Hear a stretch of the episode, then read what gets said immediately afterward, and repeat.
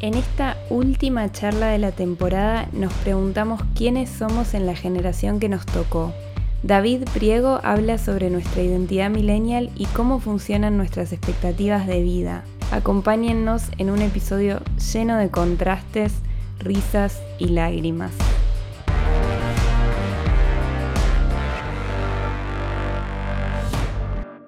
Hola David, muy muy bienvenido a este último, no último episodio, pero última entrevista de la primera temporada de Querida Podcast. Hola Camila, ¿cómo estás? Ya me estoy riendo ya por el episodio que vamos a grabar. Estoy muy tentada ya. Pero bueno, al menos nos tomamos la vida con humor, porque en realidad el tema es tragicómico. Es totalmente tragicómico, es de póster de película. Y por ahí vamos a empezar. Primero quiero decir que el invitado de hoy, David, quiere ser presentado como experto en nada y creo que va acorde al tema del episodio, así que yo lo voy a respetar y lo voy a presentar como experto en nada. Y les voy a contar también que somos muy amigos, David es de mis más íntimos amigos acá en Madrid, sin ninguna duda, y de los últimos años. Tuve mucha, mucha suerte de encontrármelo en el máster de escritura creativa, eso sí se puede decir. Sí, claro, sí, sí, la, la suerte fue mutua. Así que nos encontramos en ese máster, ya saben entonces que un poco por ahí va. Y David es mi segundo invitado español, por cierto. El primero fue Edu. Y mm, vamos a hablar en este episodio de muchas cosas que nosotros hablamos muy seguido, ¿no? Porque hacemos como catarsis. Nos mandamos unos audios que yo a veces siento que tienen mucho valor y que deberían ser compartidos con la gente. Entonces, por eso también tenía tantas ganas de grabar este episodio, porque hacemos catarsis mutua eh, cuando la vida nos, nos exaspera y ya no sabemos para dónde salir. Ahí yo agarro el celular y le mando un audio a David indignada para que por lo menos me haga reír con la situación. Sí, exacto. Cuando las vidas nos sacude un poco o cuando contrastamos expectativas eh, exteriores que hay de la vida con nuestra realidad, ¿no? Ese contraste es, muy bueno, sí. Exacto.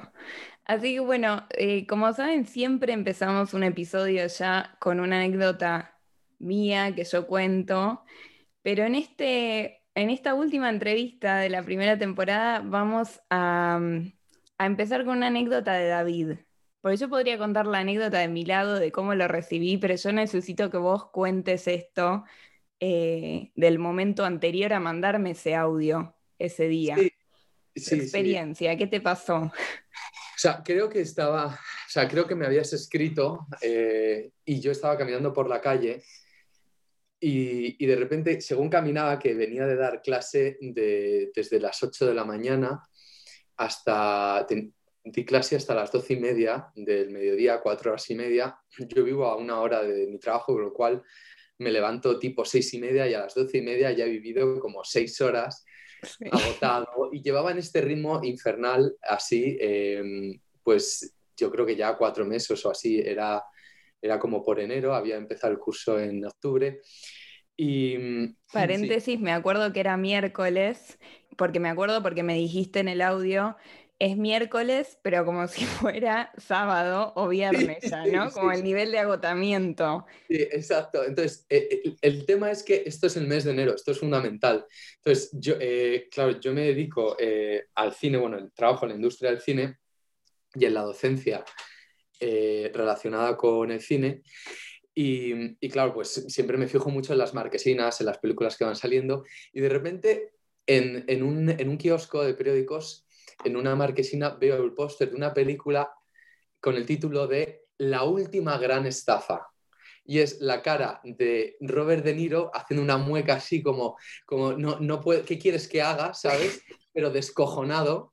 Morgan Freeman, ahí a sus 84 años, el hombre también como riéndose y haciendo así como con los pulgares hacia arriba. Y Tommy Lee Jones también pues como con 78 años entonces, eh, así como con un sombrero de cowboy, con una sonrisa. Y claro, y, vi la fecha de estreno y era como, como del 15 de diciembre. Y mm, claro, es en, el, en el mercado del cine, pues está, empieza la temporada alta en otoño y luego en, en Navidades, bueno, hay tortas por meterse en la cartelera Pero luego justo después de Navidades, en enero, febrero, marzo, son meses donde hay mucha competición, porque están antes los Oscar, los Golden Globes, los Goya, los BAFTA, ¿no? Entonces, claro, de repente una, era como finales de enero y el póster de una película de estreno del 15 de diciembre, eh, con un mes eh, de antigüedad en la marquesina, ya era, ya chocaba, porque dices, bueno, y pero ¿por qué no se ha quitado ese póster? O sea, es mm. imposible. O sea, normalmente no se quitan si son un éxito tremendo y la gente va y la gente va, pero yo no había oído escuchar de esta película, eh, del estreno, y luego en sí mismo era el póster, ¿no? Es el título es La última gran estafa y tenemos a tres hombres protagonizando esto, que el más joven de todos tiene 75 años. Mm. Y ya por curiosidad, para el podcast de hoy he mirado en la longitud de las carreras de, estos tres eh, figuras hasta el momento del estreno de esta película y Robert De Niro llevaba con su carrera 58 años, desde que empezó su primera película. Tommy Lee Jones, 51 años. Y Morgan Freeman, que aunque es, más, es mayor que ellos, empezó más tarde, 45 años. Entonces ahí empezó, te mandé la, te mandé, la foto porque digo, creo que esta foto hace referencia a lo que, a, lo que estamos viendo ahora, que esto es una estafa. Y, luego todo el significado que puede emanar, ¿no? De ahí el hecho de que son precisamente esa generación, desde, desde ese confort de, aparte la película está ubicada en, en el 74, ¿no? Entonces, desde ese lugar, desde esa época dorada, desde esos años que parece que para ellos nunca se acaba la cresta de la ola, es una ola infinita, y desde ahí miran y sonríen como diciendo, ah, ¿qué quieres? Esto es todo lo que hay, ¿no? Exacto. Y, a partir de ahí nació esa conversación. Una de las cosas que me decías en ese, en ese audio era que hablábamos de estas carreras tan largas. Sí. me dijiste, ¿quién tiene una vida laboral de 50 años? Sí, eh, ¿quién tiene una vida laboral de 50 años? Y yo entiendo, a ver, yo entiendo que, por ejemplo, eh, me he visto eh, la película y yo entiendo que el papel que desempeña Tommy Lee Jones es de como de un actor machacado ya por el tiempo y entiendo que se necesita un actor mayor ahí, obviamente. Pero yo pensé, digo, no hay una necesidad de contratar a un tipo como Morgan Freeman de 83 años que ya lleva 45 años en el cine, 50 eh, contando con el teatro, y, no, y Robert De Niro, ¿no? O sea, que, que en una película esté en la, el, eh, también el personaje Robert De Niro lo podría hacer alguien de 40, de, de 35, de 50. Y dices, wow, lo está haciendo un tipo que lleva 58 años en cartelera. Digo, ¿quién, quién trabaja durante 58 años? O sea, nuestra, nuestra generación seguro que no, seguro que no. Creo que seguro que no en general, porque creo que nuestra expectativa de vida va a empezar a bajar, al contrario de lo que viene siendo, ¿no? Ha descendido. En algunos países, creo que en Estados Unidos, la expectativa de vida ha descendido. Mira, mm. no me sorprende igual. Y también, por otro lado, nadie tiene una vida laboral, creo que de, de nuestra generación hablo, en el mismo campo o haciendo lo mismo, ¿no? Durante tantos años, ni la mitad de esos años, te diría. es como imposible. Tenemos que ahora rebuscárnoslas, pero de una forma que siento que la generación anterior o las dos generaciones anteriores sobre todo no tienen mucha idea con respecto a, a lo laboral, por lo menos, de cómo hay que rebuscárselas, ¿no? Sí, se considera, y esto creo que vi un TED Talk acerca de ello, creo que fue en un TED Talk, eh, que nuestra generación nos tenemos que reinventar, o sea, nos vamos a tener que reinventar siete veces para estar en activo en el mercado laboral, siete veces. Como los gatos. Y mm, claro, esto, esto habla de algo eh, muy profundo y es que es lo, yo, yo me pregunto, ¿no? ¿Qué impulsa esa, esa necesidad de reinventarse. No sé si es eh, que hay una mayor competición eh, y, una, al, haber una globalización, o sea, la, Internet ha roto muchísimas fronteras. Eh, tú me has comentado de cursos de astrología que sean en Argentina. Eh, mi pareja está tomando clases de portugués con un profesor que está en Francia. Hmm. Em, quiero decir, hay, yo, he tomado seminarios vía online que se estaban impartiendo en Reino Unido.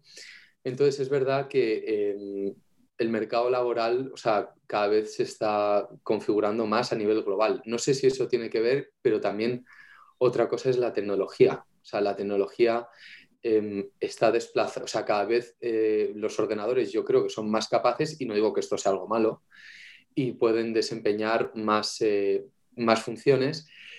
Y, y, sí que es verdad que cada vez funcionan, los equipos son más pequeños, las empresas necesitan de una plantilla más pequeña. Hmm. O sea, eso por ahí eh, sucede y, luego y luego al mismo tiempo, eh, no sé, yo pienso que a, lo mejor hay mucha oferta y en, el mercado laboral y, no sé por qué a lo mejor no hay tanta, tanta demanda. Sí, y, y también por otro lado, que no es menor, es que nuestra vida laboral empezó con una crisis, seguro, casi seguro, no importa en qué año naciste, ¿no? Pero si sos millennial, seguro que empezaste tu vida laboral con alguna crisis. Y después, o justo después de alguna crisis, estés en España, en Argentina, o te diría que en, Latinoamérica en general. Em, pero después, lo peor es que volvimos a tener una crisis unos años después, y después volvimos a tener otra años después y ya y ahora, ¿no? Eh, y ya sabemos que nos queda, nos esperan más crisis. Entonces es como que vivimos en un estado constante de crisis que atraviesa toda nuestra vida laboral y tenemos que, sí, tenemos que reinventarnos todo el tiempo. Sí. De, esto em, hay varios eh, autores, hay uno de economía, Juan Ramón Rayó, que leí, que habla sobre el porqué y suelen coincidir cada 11, 12 años, eh, vienen siendo cíclicas y son parte de las políticas del keynesianismo. Y eso está también eh, muy o sea, asociado a la hiperinflación, que, bueno, ahora mismo estamos, eh, el dólar está viviendo una burbuja de hiperinflación salvaje como nunca en toda su historia, y el euro está por ver si le va a suceder lo mismo o no. Y es un poco eh, una política de que los estados amplían el gasto, o sea, se endeudan eh, y la deuda en el fondo son recursos del futuro. Entonces, los recursos de nuestra generación se los han comido los de la de antes. Hmm. Y cuando te ves, por ejemplo, España cada vez tiene más deuda, ahora está en el 120%. Y, entonces, claro, hay un momento que cuando ya la deuda te empieza a estrangular, tienes que empezar a cortar el grifo, tienes que empezar a pagar a los deudores, a los que han comprado los bonos del Estado, a los que se han emitido bonos, y dejas de poder prestar servicios. Mm. Entonces, esto, eh, por ahí va muchas de las incógnitas que tú y yo hemos hablado muchas veces, ¿no? Hmm y que no es una cosa única, ¿no? Sino que es, un cúmulo de cosas. Es, mm. Pues sí, es verdad que ahora hay, bueno, la tecnología facilita más el trabajo, pero también hay un, mercado laboral, yo, yo pienso que más competitivo, porque estamos, no es lo mismo estar en una zona eh, pues a nivel nacional que competir pues con todo el planeta, ¿no? Mm. Em, también ha habido un cambio en la cultura eh, de la empresa. Eso creo que es fundamental. O sea, creo que ha habido un cambio en la cultura de la empresa. Empresas donde ahora hay beneficios y que se sabe que hay beneficios, eh, tratan a los empleados eh, muy mal en comparación antes. Hay, hay mucha precariedad, hay una fiscalización del rendimiento del empleado como no la ha habido jamás, pero jamás, a cambio de un... O sea, no hay nadie que en una empresa en nuestra edad sintamos que somos imprescindibles y mucho menos que, no, somos, que no seamos sustituibles. Sin embargo, se nos demanda un compromiso como si nosotros, digamos, nos casáramos con esa empresa, pero esa empresa nos puede divorciar sin ningún beneficio a la primera de cambio sin ya más. Exacto, sí. Ahí sí que eh, hay cosas que funcionan muy distintos según en qué país estemos. Hay cosas, tengo que decir, del mercado laboral español que a mí me sorprendieron mucho porque yo me esperaba como, bueno, estoy yendo de Latinoamérica a Europa, ¿no? Las condiciones no, no van a ser tan precarias como a veces son en Latinoamérica eh, o como en general son en Latinoamérica. Y sin embargo me encontré con un mercado laboral en donde estaba muy, a diferencia de Latinoamérica, no hay tanto trabajo sumergido, pero porque está muy legitimado y, está muy legalizado eh, la precarización, ¿no? Entonces, simplemente se pueden hacer legalmente cosas que en otros lugares tal vez no sería legal, entonces habría que hacerlo con trabajo sumergido, digamos. Pero de estas condiciones de precarización tan, tan precarias que, que a veces son como o sea, hay que reírse para no llorar, ¿no? Pero me acuerdo que hace unos días estábamos hablando de esto, que yo me enfermé y sabía que no me pagaban el día, ¿no? Como si yo no voy al trabajo porque me enfermo, no me lo pagan. Sí, increíble. Y, pero tampoco te dan la opción, tampoco te dan, ¿no? Eh, una opción de, por ejemplo, no sé, intercambiarlo con un compañero, una compañera, no, directamente lo pierdes. Exacto, sí. a, mí, me parece, a mí me parece salvaje. Alucinante, y sale el sueldo base y todo, todo, todo muy legal, porque yo averigué mucho sobre esto, eh, porque no podía creer que fuera legal. Entonces me parece que ahí radica como una de las principales diferencias. Acá realmente están muy legitimadas ciertas cosas que precarizan mucho al, mercado laboral. Y sin embargo, sí, se nos pide cosas muy extraordinarias, ¿no? Se nos pide que el valor de nuestro trabajo sea tres veces lo que nos pagan, por ejemplo, o cuatro veces lo que nos pagan. Y me acuerdo que vos hiciste una comparación muy graciosa con, los mineros del siglo XIX, ¿no? Sí, sí. Eh, yo a veces he hecho esa comparación porque incluso hablando contigo, cuando me has comentado que Edu eh, estaba trabajando 16 horas al día sí. y, es verdad que yo, yo, lo he pensado y digo, bueno, si es que en el siglo XIX se luchó para dejar de trabajar 12 horas al día. Digo, joder, estábamos mejor en las minas del siglo XIX en plena revolución industrial que, ahora. O sea, como es verdad que a lo mejor le pagan las horas extras, no lo sé, o no siempre es así, pero de, cualquier manera. Es que es muy complicado porque yo lo que veo es que la gran empresa, sobre todo eh, la que abusa de esto, es la gran empresa. No todas, no todas, porque eh, hay empresas donde dan condiciones que son buenas, mm. pero hay mucha precariedad mm. en la gran empresa. O sea, eh, tengo amigos, eh, mi pareja ha trabajado en dos grandes empresas y le han ocurrido cosas que no deberían. O sea, hay cosas ahí que no se daban antes y que, y que bueno, mi padre tuvo un pequeño negocio, eh, él vendía artículos de moda, ropa, en una tienda al por mayor y, y cuando yo le he comentado, eh, o Beatriz le ha comentado ¿no? Eh, su situación laboral, no lo entendía porque él, eh, estamos hablando de 1900, los años 80, los años 90, no podía hacer esas prácticas que se llevan a cabo hoy en día, pues por ejemplo, tener a una empleada trabajando desde las 12 del, del mediodía hasta las 10 de la noche, eso son 10 horas, pero claro, como le dan un descanso entre medias de dos horas, cumple el ratio.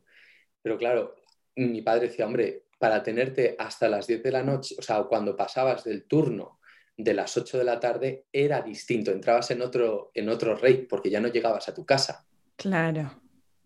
Sí, la conciliación con la vida familiar no, no es igual, ¿no? No es lo mismo trabajar de las 9 de la mañana hasta las 3 del mediodía y de las 5 eh, de la tarde hasta las 8. Eso no, es igual. Hmm. Y también eh, varias veces hablamos, y para mí esto está en íntima relación, del hecho de que nos tratan como gente muy pequeña, ¿no? Tenemos ya más de 30 años o 30 años y nos siguen tratando como gente pequeñita que acaba de salir al mercado laboral y que bueno, estamos ahí como en nuestros primeros trabajos, ¿no? Es un poco ese el trato.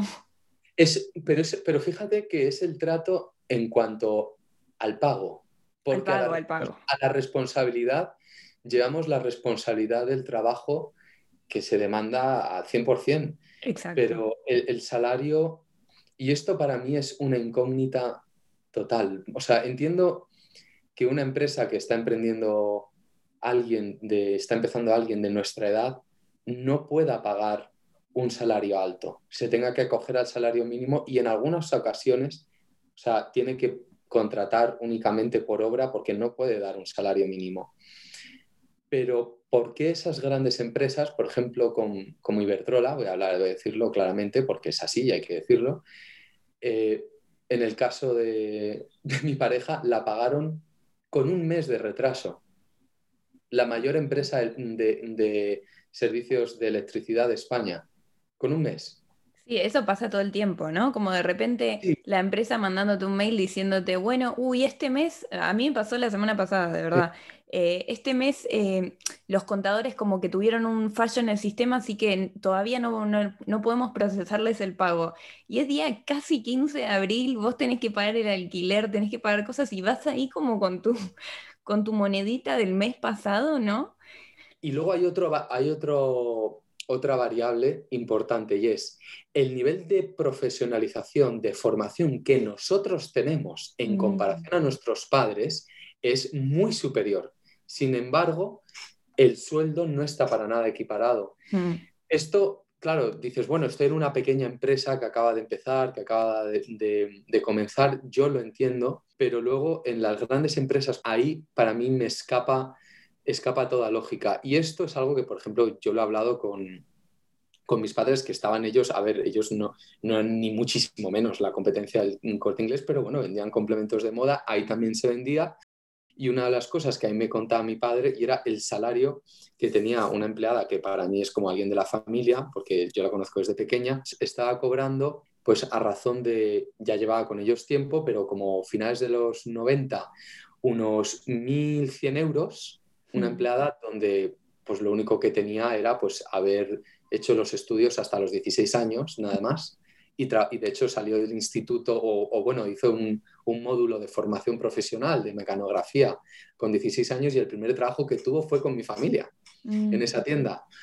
Y, y, eso es lo que ganaba entonces y, con los, y, y tenía que pagarle eso, porque si no le pagaba eso, el riesgo que tenía era que llegase la competencia otra persona que vendía al por mayor en el barrio o que ella se fuera al corte inglés. Claro. Entonces tenía que pagarle eso.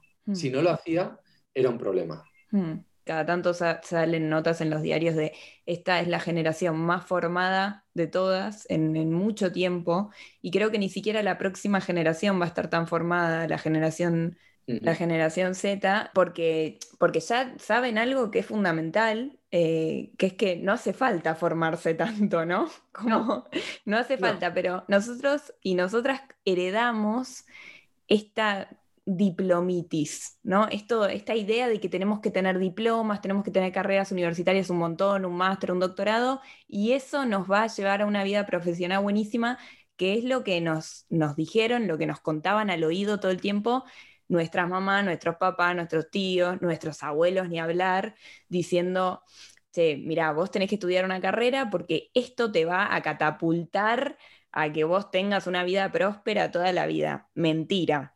Señor. Sí, eso, es parte de la gran estafa. Eso es parte de la gran estafa. Eso es una parte. Eso es, eh, sí que es mentira. O sea, eh, y como todas las cosas hoy en día, es mentira y verdad a medias, ¿no? Porque bueno, si tú has estudiado una carrera en algo que es tu pasión y encima eres bueno, pues ahí le vas a sacar un rendimiento. Pero mm, yo creo que no es, eh, por suerte, las próximas generaciones espero que no sean tan aplicados estudiando, por favor. Por favor. y, que, que, y que si yo le pudiera dar un consejo es, no, no, no, no. O sea, para nada. O sea, hazte cursos, módulos aquí ya, no te metas en una carrera, no te metas en un máster no busques eh, ser eh, suficiente, no caigas en este pecado original del síndrome del impostor, porque nunca estás suficientemente preparado, eh, nunca dices, hostia, no tengo esta experiencia. Yo recuerdo tener angustia, pero verdadera angustia, con 23 años, haciendo un currículum porque no tenía experiencia laboral. había trabajado como profesor de tenis, camarero, y yo tenía angustia porque era, claro, ¿y cómo me van a coger y tal? Y yo lo pienso ahora y digo, pero ¿quién tiene? Yo acababa de salir de la universidad, había hecho prácticas, entonces ponía, he hecho prácticas aquí, he trabajado en no sé qué tal, cortometraje tal, y, trabajaba gratis en, en, rodajes y esto y lo otro. Y porque, claro, tenía una angustia de no tener currículum. Y esto es una cosa que ahora lo pienso y digo, pero ¿por qué yo con 23 años pensaba que ya había fracasado porque no tenía experiencia laboral? Sí, sí, sí. Había terminado la carrera. Digo, pero ¿quién cojones ha trabajado con 23 años en lo que ha, terminado de formarse? Sí, sí, total. Es que eso es lo que nos hicieron creer que iba a pasar, ¿no? no y aquí voy a tirar un dardo. Esto, o sea, ¿quién era el cretino que cuando yo tenía 23 años estaba pidiéndome experiencia laboral? exacto, eso te quería decir. o sea, ¿quién era el adulto de 45 años que está diciendo, bueno, no sé, ¿y qué has hecho antes? Bueno, ¿y tú qué habías hecho con 23 años cuando saliste? No. Claro, exacto. claro, y ahí tienes a eh, eh, esta cultura de los niños que están en las extraescolares haciendo no sé qué, escolares de cálculo. Yo he visto cosas vi, vi unas extraescolares, te lo juro, un anuncio de estadística. Pero extraescolares, ¿qué son? Ponenos en tema. Extraescolares son clases que se toman, que toman eh, los niños pues, o en el colegio o en el instituto después de clase. Pues ahí, en mi época las extraescolares eran baloncesto, karate, aprender a tocar la guitarra, eh, hay quien iba a nadar, hay quien competía en el equipo de atletismo. Ok, pues como extracurriculares. En Argentina sería extracurriculares. Sí. Okay. Pues eh, yo he visto extracurriculares de estadística. ¿Qué? Y digo, cosa que... Pero no de un, oye, clase de refuerzo para que puedas aprobar la asignatura de estadística. No, no, extracurricular de estadística. Claro, empecé a aprender estadística ya, porque si no, tu y, en Estados Unidos eh, hay unos memes increíbles de, extracurriculares reales que era como de leadership and management skills. No. Sí, claro, claro, claro, para que el niño con 18 años, cuando llega a la universidad, ya ha hecho eso. Claro, toda esta cultura de cada vez más precoz, cada vez más preparado. Sí. Sí, pero yo creo que esa generación ya no se está dejando engañar tanto como la nuestra. Como que ya sabe. Porque además la pandemia se han ido, las, las eh, eh, han caído, se ha ido a pique las inscripciones en las universidades. Hmm, exacto. Eh, han, dicho al pedo, ya, ya, ya fue. Otro mito, el de la meritocracia, ¿no? Otro gran mito que nos han legado eh, que tiene que ver con esto, ¿no? Como vos hacés cosas, vos, vos pasás carreras, vos hacés todo bien y tus méritos, tus propios méritos te van a llevar a un lugar buenísimo. Y en realidad yo creo que esta nueva generación, la que está saliendo ahora al mercado laboral, está entendiendo que tal vez si son youtubers van a hacer eh, una carrera mucho más prolífica que si son economistas o, no sé, abogados o médicos ni hablar. Em, y creo que nosotros estábamos como en una situación muy tibia, ¿no? Como que siempre que imagino a nuestra generación millennial, eh, nos imagino como con mucho miedo porque teníamos todos estos mitos, pero al mismo tiempo el mundo se estaba transformando y no lo supimos ver bien. Absolutamente. Nosotros hemos nacido en un momento donde estaba habiendo una transformación bestial en el mercado laboral, sin embargo, traíamos como eh, el esquema mental de la generación X, de la anterior. Hmm. Eh, y de fórmate y a través de esto, pues bueno, habrá eh, prácticas que luego te contratarán y sin embargo lo que ha sucedido es que nuestras prácticas han devenido en otras prácticas, han devenido en trabajos como becarios y así hemos podido estar hasta dos y tres años hmm. para luego acceder a un trabajo sí, con, con mucha experiencia, pero que no estaba el sueldo que a lo mejor se esperaba después de los seis primeros meses de prácticas. Mm. Llegar a ese primer sueldo eh, ha costado. O sea, Exacto. En, mi caso, eh, llegó a los 31 años, o sea, y mm. llevaba trabajando, o sea, no ocurrió eh, en la década de mis 20 años. Mm. No, a mí no me ocurrió en la década de mis 20 años, en tener un trabajo estable con un sueldo razonable que, ¿sabes? Y con unas condiciones laborales. Hmm. No, no ocurría. O sea, sí que conocí un poco cuando yo me gradué de la universidad, eh, justo en el 2008, sí que conocí ahí eh, un poco en, eh, o sea, una bonanza. Yo me gradué en Estados Unidos económica y sí que había una economía muy fluida, pero el invento duró un año porque pegó la crisis y la, y la empresa en la que yo estaba contratado no pudo contratar más. Me vine a España y ya está. Claro. Y, y sí que es verdad que hasta el 2009, por ahí, hubo mm, en Estados Unidos y en Europa otro paradigma económico, había otro paradigma. Pero justamente nosotros nos incorporamos al mercado laboral en esa crisis. Claro. Nos incorporamos ahí, incluso, bueno, tú eres más joven que yo, Camila, tú, te- o sea, tú saliste de la universidad ya estando esa crisis, entonces, bueno, y ahora ha llegado esta. Entonces, es, eh, es curioso que todavía eh, se, se perpetúe en la cultura, en el cine, ese, aunque ya menos se está resquebrajando, ese mito de cuáles son las cosas que tienen que suceder a cada edad, Mm. y, y, no, y pues bueno, la familia, los hijos, la casa, que si viajes, que si no puedes eh, acceder a comprarte un coche. Esto se está resquebrajando, Mm. pero es un problema, porque demográficamente, no sé, yo no tengo hijos, tú no tienes hijos, creo que los hemos, lo hemos hablado y es algo que, que nos gustaría en algún momento tener, pero ¿cuándo llega? ¿Sabes? Van pasando los años Exacto. y es como estar en una, en una cinta de hámster, ¿sabes? Dices, ¿cuándo puedo? A ver, por poder se puede. Lo que pasa es que, no sé, cuando la factura de la luz sube un mes un 30%, Mm. es muy difícil con Mm. los salarios actuales.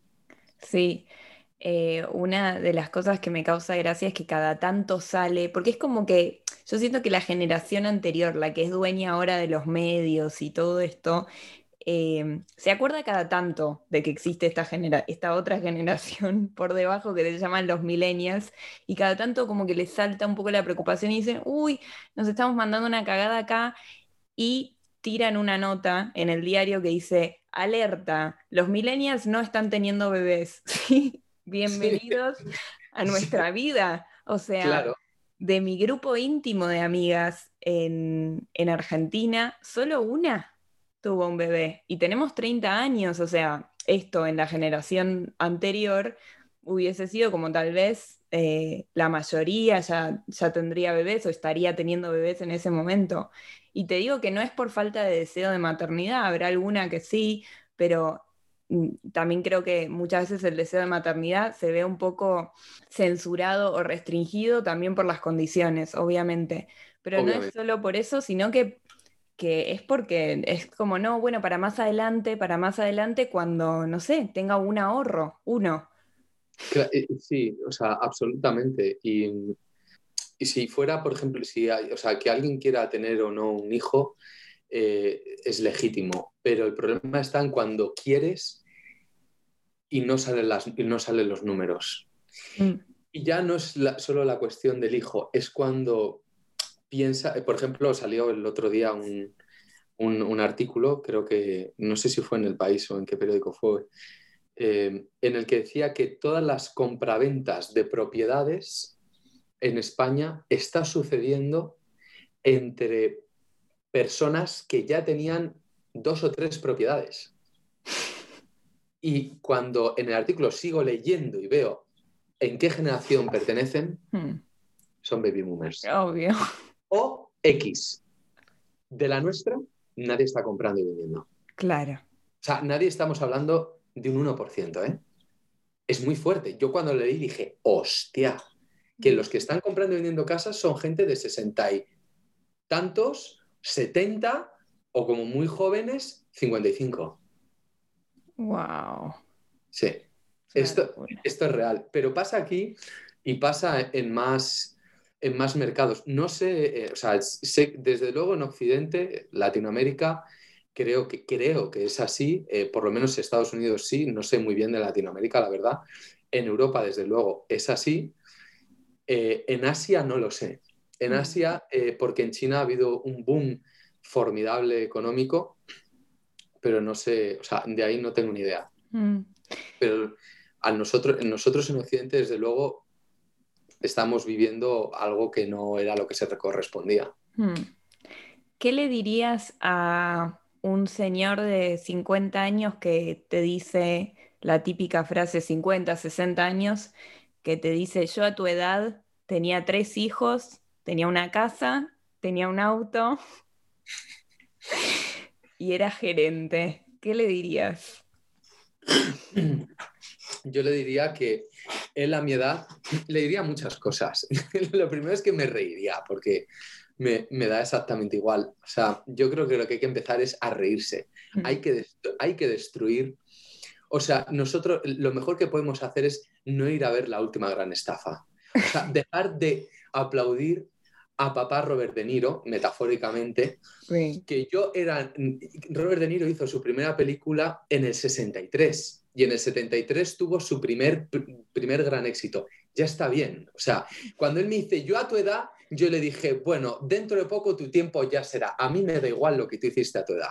Mucho cuidado con yo que estoy joven, a ver qué, qué me pasa a mí, a ver qué hago yo contigo, porque, ¿eh? porque no estás, tú no te estás eh, rejuveneciendo día a día. O sea que, ojo, o sea, yo creo que lo primero hay que, sí, hay que pasar, hay que pasar de, de, que, o sea, lo primero sería que dejen de ostentar ese lugar mm. en el que nos hablan desde ese eh, pedestal de la sabiduría, porque no entienden muchísimas cosas. Y a mí eso me pasa con mm. mis padres. O sea, yo tengo unos padres maravillosos que amo y me aman, pero hay muchas cosas que ellos no entienden. Mm. Porque el mundo ha cambiado de una manera loquísima y ellos no lo entienden, no, o sea, se han criado en otros eh, con otros parámetros y sí, su buena intención puede ser que esta pregunta u otra pregunta nos lo hagan desde su mejor intención, pero no entienden lo que está pasando y no lo han vivido. Y aparte es que ellos han trabajado, nos han criado, nos han dado oportunidades porque nos las han dado, hmm. se han jubilado y han dicho, bueno, ya estos desgraciados no hacen nada, ¿sabes? Y, y, ellos como cobran su pensión no entienden cuál es el drama, no entienden, oye, ¿Por qué, oye, pero ¿por qué estás viviendo de alquiler? ¿Por qué estás compartiendo una habitación? ¿Por qué no te has comprado un coche? O sea, si quieres tener hijos, ¿por qué no tienes un hijo? Tenlo ya. Y tú dices, no, papá, no, es que, es que no puedo tenerlo porque, eh, eh, mm, porque se me ha comido la factura de la luz eh, un 30% del sueldo. por ejemplo. entonces, claro, esto es, es difícil para ellos. Entonces, lo primero yo creo que es pasar de lo que te dicen.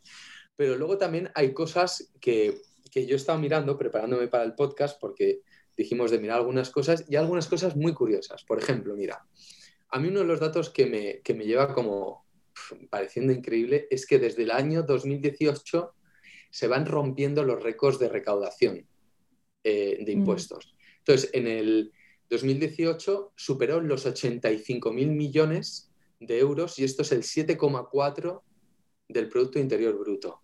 Mm. Cuando en los años 80, eh, porque antes del 78 en España no había un código fiscal donde se pagaran impuestos de IRPF, o sea, directo sobre lo que ganabas, ojo, pues en la, o sea, en la dictadura aquello era un chorreo, pero mm. bueno, se, reformó em, el código fiscal, se empezaron a pagar impuestos y entonces se recaudaba el 4%.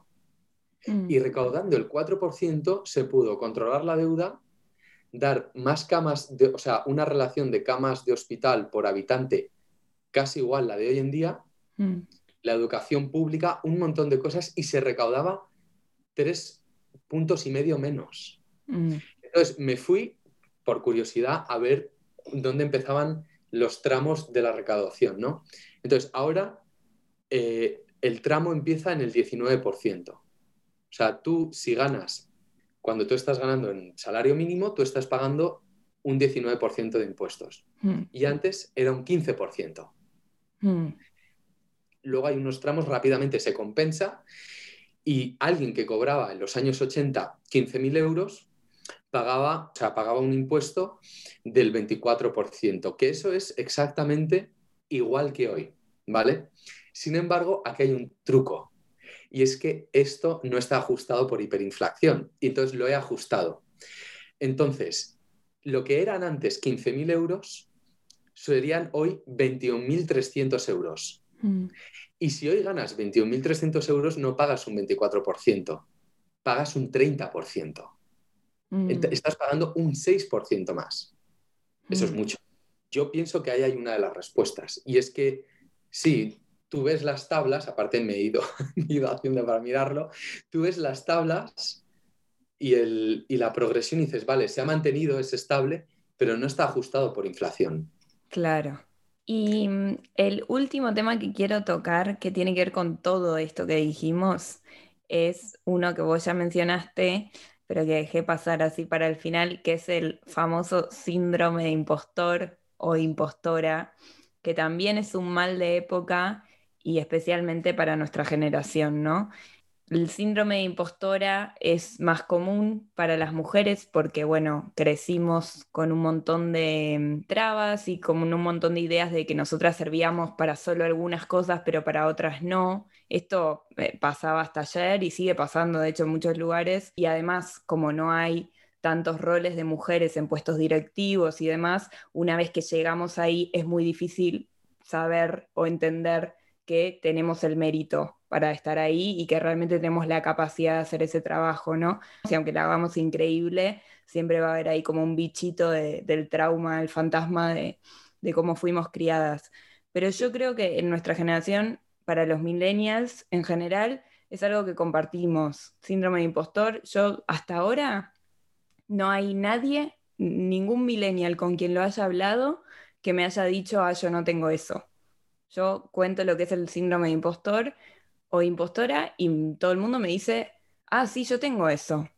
Incluso gente que no puedes creer, que decís, ¿en serio? O sea, en serio, como vos tenés esta sensación de que no estás capacitado o que te van a descubrir porque en realidad vos no sabés muy bien cómo hacer el trabajo. Sí, sí, todo el mundo de Sí, nuestra generación. vamos, yo, yo en eso eh, absolutamente, vamos, es que cuando me lo explicaste, Camila, yo dije, no, pero si esto es la historia de mi vida. Mm, O sea, esto es la historia de mi vida laboral.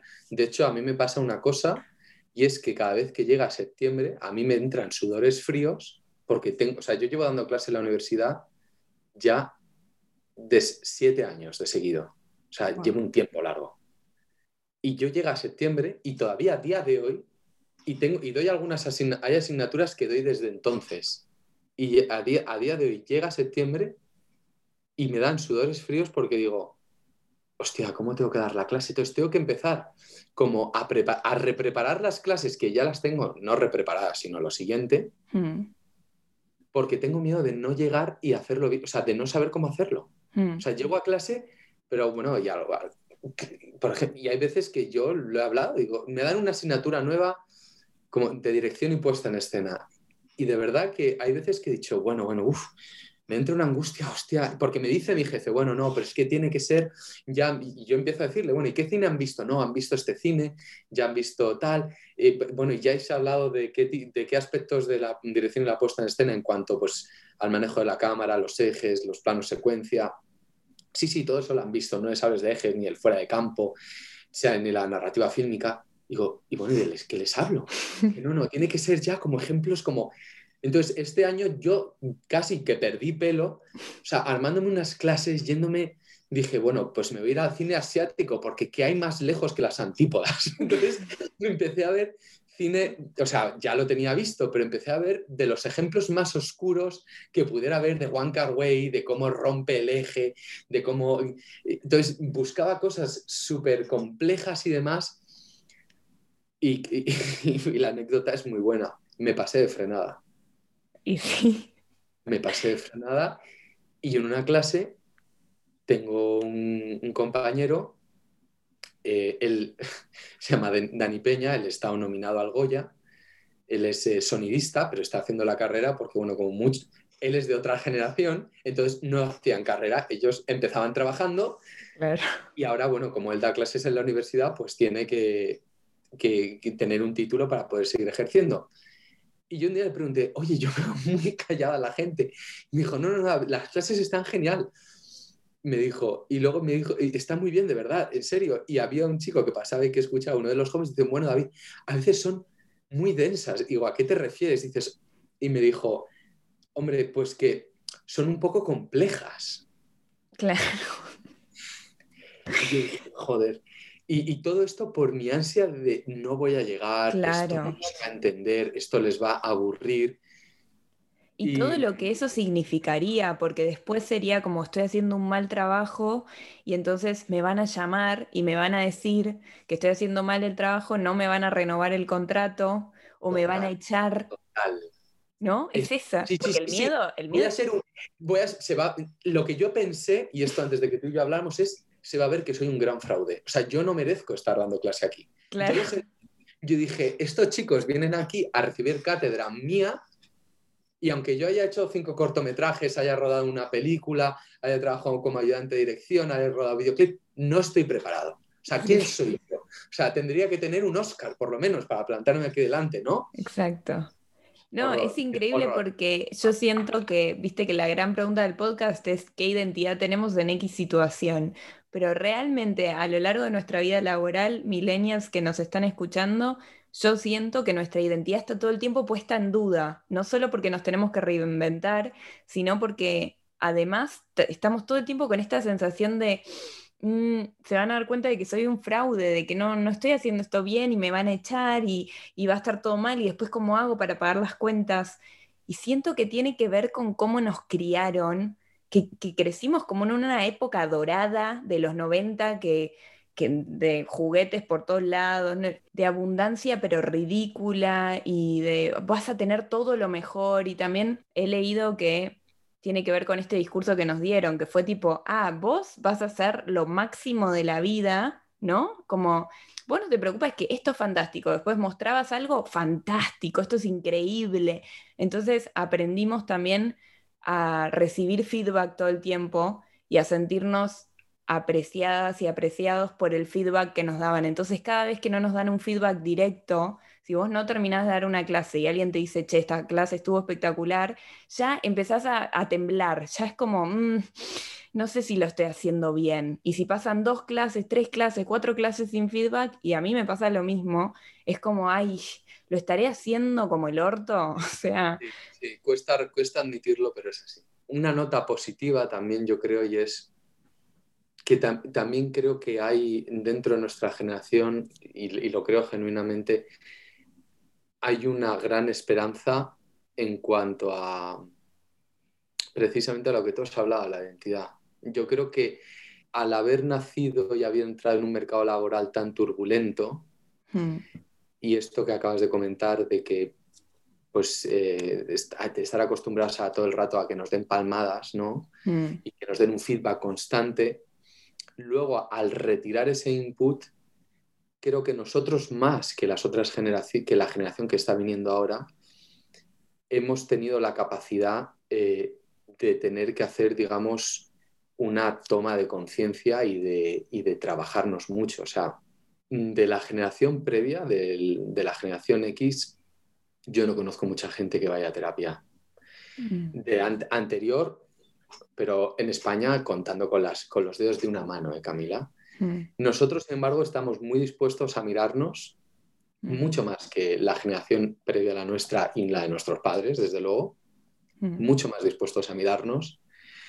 Y cuando ya la... O sea, y los que hemos madurado y hemos llegado a un lugar donde, ok, nos vamos enterando un poco de cómo va la cosa, hombre, yo veo que hay gente que, que, sí que tiene una, identidad y, eh, muy bien asentada y que de hecho puede ser de gran ayuda a las generaciones que están viniendo. Yo veo ahora los jóvenes, yo trato todos los años, tengo 60 alumnos de 18 años y a ellos les sigue pasando esto de, tener que dar el feedback constantemente, mm. pero ellos tienen un problema añadido y es que han crecido con las redes sociales. Mm.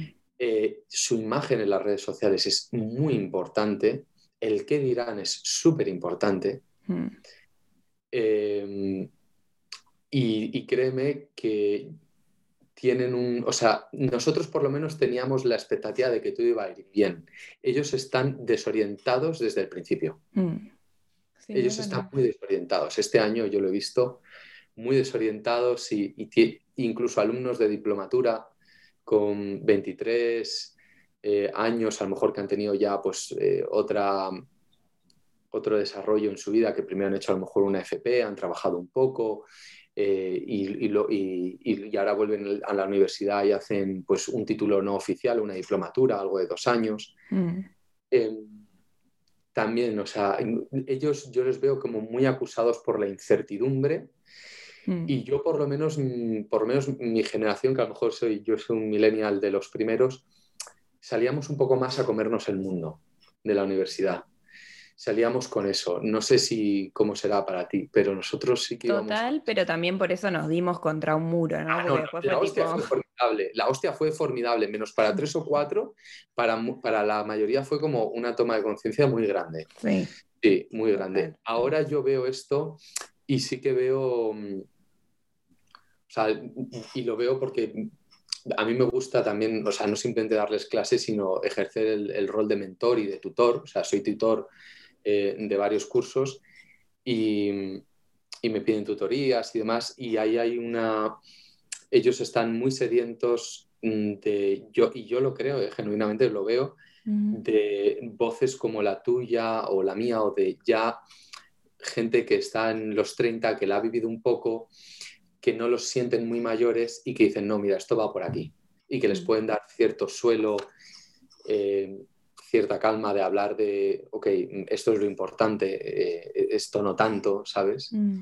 Porque es verdad que ellos se manejan en las redes sociales de una manera bestial y mm. como que tienen una predisposición a, a, generar contenido sobre ellos mismos. Yo lo llamo el mito de Narciso, pero por elevado al cubo, no, elevado a la enésima potencia. Mm y, se les da muy bien y ahí están muy bien, pero luego eso tiene una cara B que, lo, que te cagas. Y yo con, tengo alumnos que, que tienen pues un follow-up en Instagram importante, a lo mejor 50.000 seguidores, una cosa así, que por su, el relato que hacen de su vida, lo que suben en, en Instagram, eh, uno diría, wow, pues, no, increíble, ¿no? Está estudiando X, no voy a dar más detalles, si es interpretación o cine, qué bien se le está dando, guau, eh, qué persona tan atractiva, que, el contenido que sube es súper pop. Al mismo tiempo, esa persona yo conozco la cara.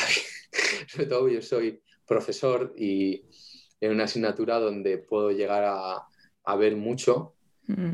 y, luego aparte de que hay ciertas asignaturas donde trabajas con el cuerpo y si la cosa no está bien caes. y y de estar con crisis de ansiedad muy fuertes y de ver historias que se suben el mismo día, que son como, ah, qué guay, y ese mismo día tener que llamar el departamento de estudiantes e ir la psicóloga de la universidad a, recoger a esa persona de la clase. Mm, porque no se encontraba bien.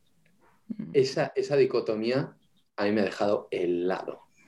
Helado. Y de emails entre los profesores de hablar de, ok, hay que apoyar a esta persona en concreto, tal.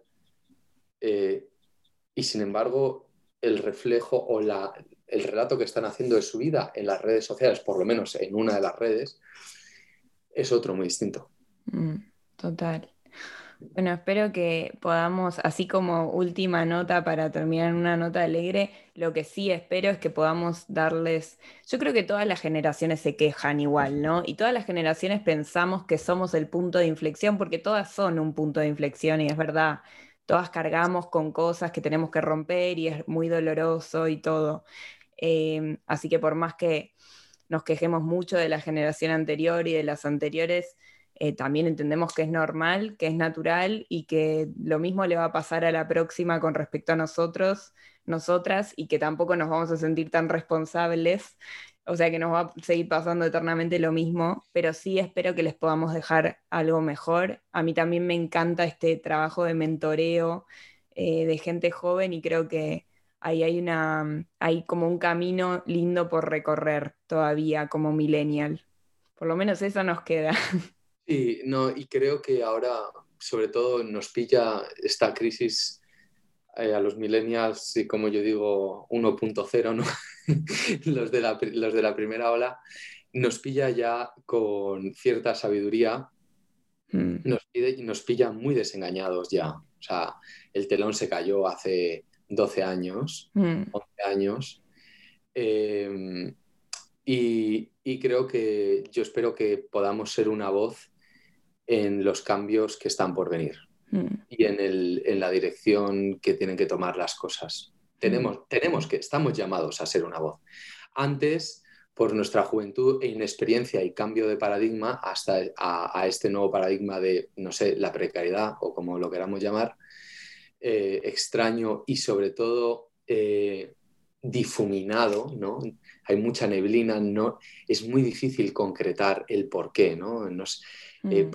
Intentamos, tú y yo hemos tenido muchas conversaciones intentando ver de por qué es, es la avaricia, de la gran empresa, es cómo está la política fiscal, es la reforma laboral, es, una cultura de, machacar al otro que se, ha, que se ha instaurado, tal vez sea todo eso.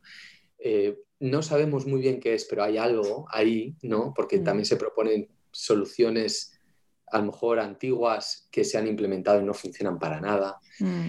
Eh, y yo creo que tenemos que ser un, tenemos que estar despiertos y ser una voz en el cambio. Mm. desde luego. Mm. ¿Quién diría que este episodio iba a terminar tan filosófico? Igual sí, también era obvio. Queríamos hacerlo, queríamos que fuera sobre todo de risa. Sí, pero no terminó como con un lagrimón. Diciéndole a la nueva generación, ustedes pueden. Ustedes pueden. Gracias infinitas, amigo. Eh, te quiero mucho y me encanta que hayas estado en este episodio y en esta última entrevista por ahora. Y espero tenerte en otro episodio. Por favor, un placer y a mí estar dentro de tu querida podcast que lleva un recorrido súper interesante. Muchísimas gracias, Camil.